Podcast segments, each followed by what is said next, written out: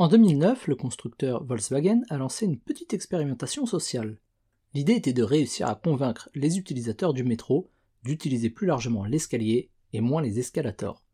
Et pour ce faire, ils ont transformé les marches de l'escalier en touches de piano, qui laissaient échapper un son lorsqu'une personne marchait dessus. Résultat, 66% de personnes en plus utilisaient l'escalier après ça.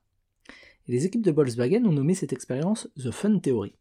La théorie selon laquelle on peut changer notre comportement bien plus facilement grâce au fun. Si vous souhaitez adopter une nouvelle habitude, réfléchir à un moyen de rendre cette nouvelle habitude plus fun semble être une bonne solution.